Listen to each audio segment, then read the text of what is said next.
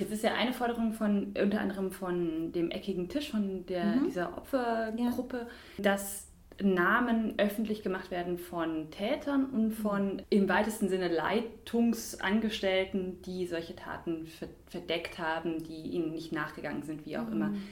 Aus, aus deiner Perspektive ist so ein Öffentlichmachen wichtig für Opfer grundsätzlich oder ist das jetzt in der, wegen dieser hierarchischen Strukturen der mhm. Kirche halt besonders wichtig? Ja.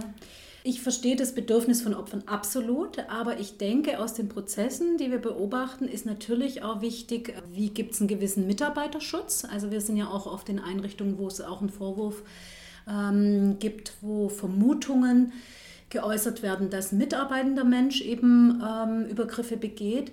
Und da ist klar, dass Rechtsanwälte, Rechtsanwältinnen auch mal gucken müssen, wie, gibt's, wie werden die Rechte des Beschuldigten auch gewahrt. Was wir absolut kritisieren, ist diese Praxis, die es in vielen Bereichen gibt und vor allem auch in der katholischen Kirche, dass man die Priester einfach versetzt, ohne dann die neue Gemeinde äh, in Kenntnis zu setzen, was auch passiert ist.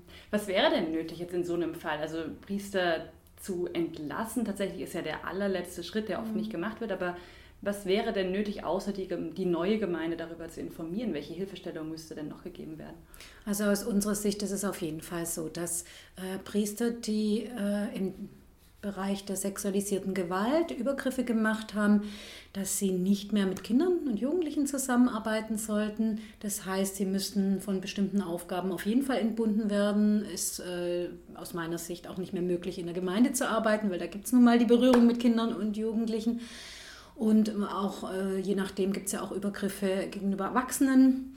Von dem her muss man da differenziert dann schauen, ähm, wo sind die Übergriffe, in welchem Arbeitsbereich des Priesters und eventuell ihn sogar ganz von seiner priesterlichen Aufgabe entbinden. Also das heißt, es gibt schon einen Stufenplan und natürlich gibt es auch einen ganz großen Bereich der Grenzverletzung, wo wir nicht im strafrechtlichen Bereich sind, wo auch manchmal Jugendgruppen sich an uns wenden, wo klar ist, hier ist was unangenehm, hier ist was im Graubereich, wo nicht ganz leicht zu fassen ist, manchmal auch für die äh, Kinder und Jugendlichen und wo man dann ganz genau hingucken muss, kann man mit demjenigen, der beschuldigt wird, arbeiten, kann der was verändern äh, wird er auch dann beobachtet und bekommt jemand an die Seite gestellt, womit ihm das ganz engmaschig reflektiert?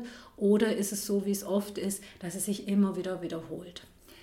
diese mm, im weitesten Sinne Angebote an die Person, sei das jetzt Therapie, sei das Supervision, sei das einfach eine Person an der Seite, mhm.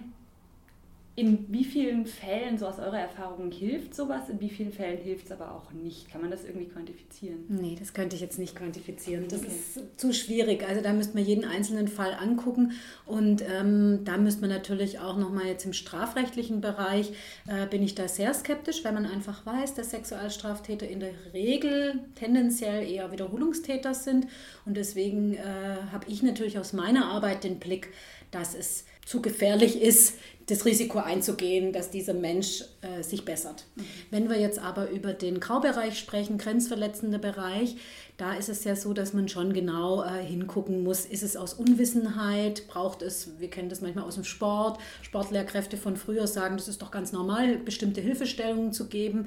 Die Sportstudierenden heute wissen genau, die und die Hilfestellung braucht es gar nicht, das lösen wir anders. Äh, braucht es da einfach eine Sensibilisierung und ähm, ein neues Verständnis auch von dem, was Grenzen Grenzen angeht oder Nähe, Distanz heute. Mhm. Was ja jetzt auch gefordert wurde, ist eine finanzielle Entschädigung auf der einen Seite. Zum einen, dass die überhaupt kommt, aber dass sie auch in einer gewissen Höhe kommt. Zum anderen aber Therapieangebote, beziehungsweise die, dass die Kirche zum Beispiel die Therapie bezahlt oder sowas mhm. in der mhm. Art. Aus deiner Erfahrung, wie, welche Hilfestellungen wollen denn Betroffene von sexueller Gewalt, von sexuellem Missbrauch grundsätzlich haben? Ich habe immer den Eindruck, in dem Moment, wo die Leute sich dann wieder an die Kirche wenden müssen, um überhaupt eine Entschädigung zu bekommen, mhm. das ist natürlich schon eine riesige Hürde. Ja, ja.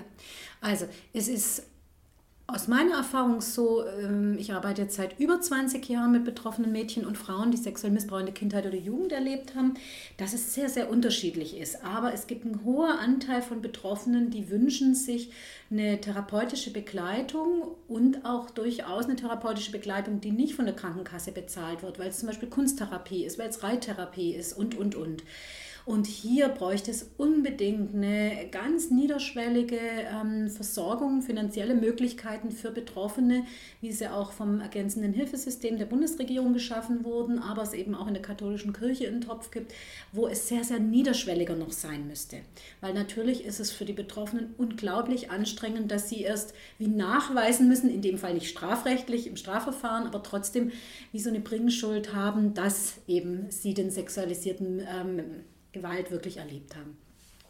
Und deswegen plädieren wir dafür, dass es zwar richtig ist, dass es eben eine außenstehende Missbrauchsbeauftragte, die zum Beispiel hier der Herr Dr. Kuri und die Frau Mosella hier gibt in Freiburg vom Erzbistum, aber dass ähm, eben auch die, ich sage jetzt mal, die Formalitäten manchmal noch niederschwelliger sind, wobei man da schon auf einem guten Weg ist und ich auch Betroffene kenne, wenn sie gut begleitet werden und eben von den Ombudsfrauen und Männern von der katholischen Kirche hier auch ähm, gut betreut werden, dass das ähm, in Ordnung ist, diesen Weg zu gehen, um eben diese Entschädigung zu bekommen. Aber für mich ist das Allerwichtigste, dass eben therapeutische Begleitung nach Wahl auch wirklich finanziert wird, auch längerfristig. Mhm ähm, in dem Moment, wo sich zum Beispiel wie 2011 am Canisius-Kolleg in Berlin, wo, ähm, oder in, im Fall von der Odenwaldschule oder so, wo sich ähm, Opfer Jahre, teilweise Jahrzehnte später melden und sagen, das ist mir passiert, habe ich den Eindruck, in diesen Kontexten wird ihnen von der Öffentlichkeit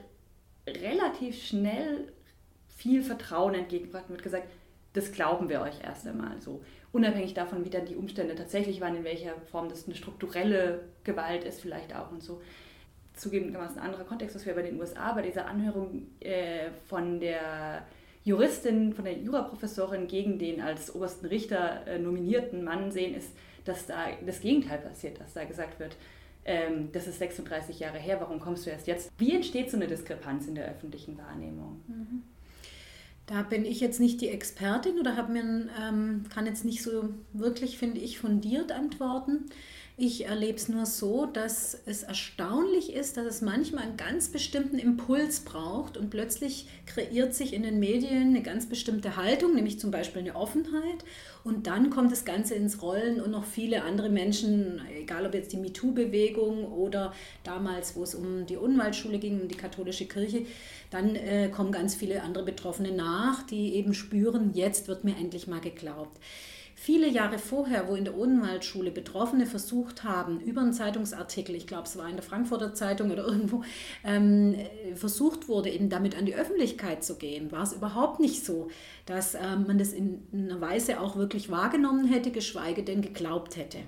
Das heißt, es hängt davon ab, wie wirklich gerade die gesellschaftliche Offenheit und Atmosphäre an dem Punkt ist. In den USA hat sicherlich ja auch ganz viel mit der politischen Situation zu tun und mit dem Vorwurf der hm, politischen Einflussnahme und so weiter. Aber ich hätte mir jetzt das Gleiche vorstellen können. Mit damals 2010 mit der Aufdeckung in katholischen Internaten, dass es eben auch dazu hätte führen können, dass man wieder schweigt und dass man sagt, da versuchen ganz viele auch äh, Aufmerksamkeit zu bekommen und eigentlich sind sie gar nicht wirklich Opfer. Ja? Also da ist wirklich jetzt halt viel, viel geschafft, dadurch, dass es tatsächlich Studien gab, die in Auftrag gegeben wurden, auch wenn sie nicht unabhängig sind und das ein Riesenmanko ist, aber auch andere Studien, die es jetzt gab, wo einfach sich zeigt, dass auch die, die wirklich misstrauen und denken, dass da wollen nur Menschen sich mit psychischen Erkrankungen vielleicht wichtig machen, dass dann mehr doch sich die gesellschaftliche Haltung durchsetzt. So erfunden kann das alles gar nicht sein in dem Ausmaß. Ja? Letzte Frage, und das ist mehr eine Bitte um Einschätzung. Ist es vielleicht auch gefährlich, in Anführungszeichen, wenn jetzt in dem Fall, über den wir reden, die katholische Kirche, die Bischofskonferenz hingeht und sagt, wir machen diese Studie, die ist begrenzt im Umfang, wir suchen Akten aus, ähm, wir entscheiden, welche Akten weitergegeben werden, welche Namen geschwärzt werden und so weiter und sich dann hinstellt und sagt, hier sind die Ergebnisse dieser Studie, wir schämen uns, was man den einzelnen Personen, ähm, glaube ich, auch glauben kann, mhm. ist damit das Thema zu schnell abgehandelt in der Öffentlichkeit mit dieser relativ, mit diesem relativ schnellen öffentlichen Bedauern. Also ich finde, die Gefahr ist jetzt auf jeden Fall, dass es wieder mit auch abgehakt ist. Ich nehme den einzelnen Verantwortlichen schon ab, dass sie jetzt ein anderes, äh, einen anderen Willen haben und wirklich auch was bewegen wollen. Aber die Frage ist, wie stark sind die Kräfte in der Kirche, dass was eben nur beim Bedauern lässt und nicht wirklich äh, ganz fundierte Maßnahmen in der Aufarbeitung auch nochmal macht. In der Intervention ist man aus meiner Sicht, zumindest in Deutschland oder was ich aus dem Erzbistum Freiburg weiß, äh, schon die letzten Jahre seit 2010 Riesenschritte weiter und ist es auf einem fachlich sehr gut fundierten Weg. Aber äh, was die Aufarbeitung betrifft und die Entschädigung für die Opfer, glaube ich, dass die Gefahr ganz groß ist, dass ähm, das jetzt wieder aus dem medialen Bewusstsein äh, rutscht und dann wirklich auch äh, das nur bei diesen, ich sage jetzt mal, Allgemeinaussagen bleibt. Trotzdem finde ich es wichtig, dass die Studie vorgestellt wurde. Sie macht, auch wenn sie nicht unabhängig war, trotzdem mal gibt es einen Einblick, dass die Zahl sehr, sehr groß ist und aus unserer Sicht auf jeden Fall die Dunkelziffer immens viel höher. Und ähm, jetzt braucht es auch, nicht nur von, der, ähm, von den Medien, aber auch, denke ich, von der Basis der Kirche viel Druck, dass es dran bleibt, ähm, dass wirklich nochmal mit dem eckigen Tisch zum Beispiel gesprochen wird und, und, und. Also ganz viele Maßnahmen umgesetzt werden, die die Opfer auch fordern.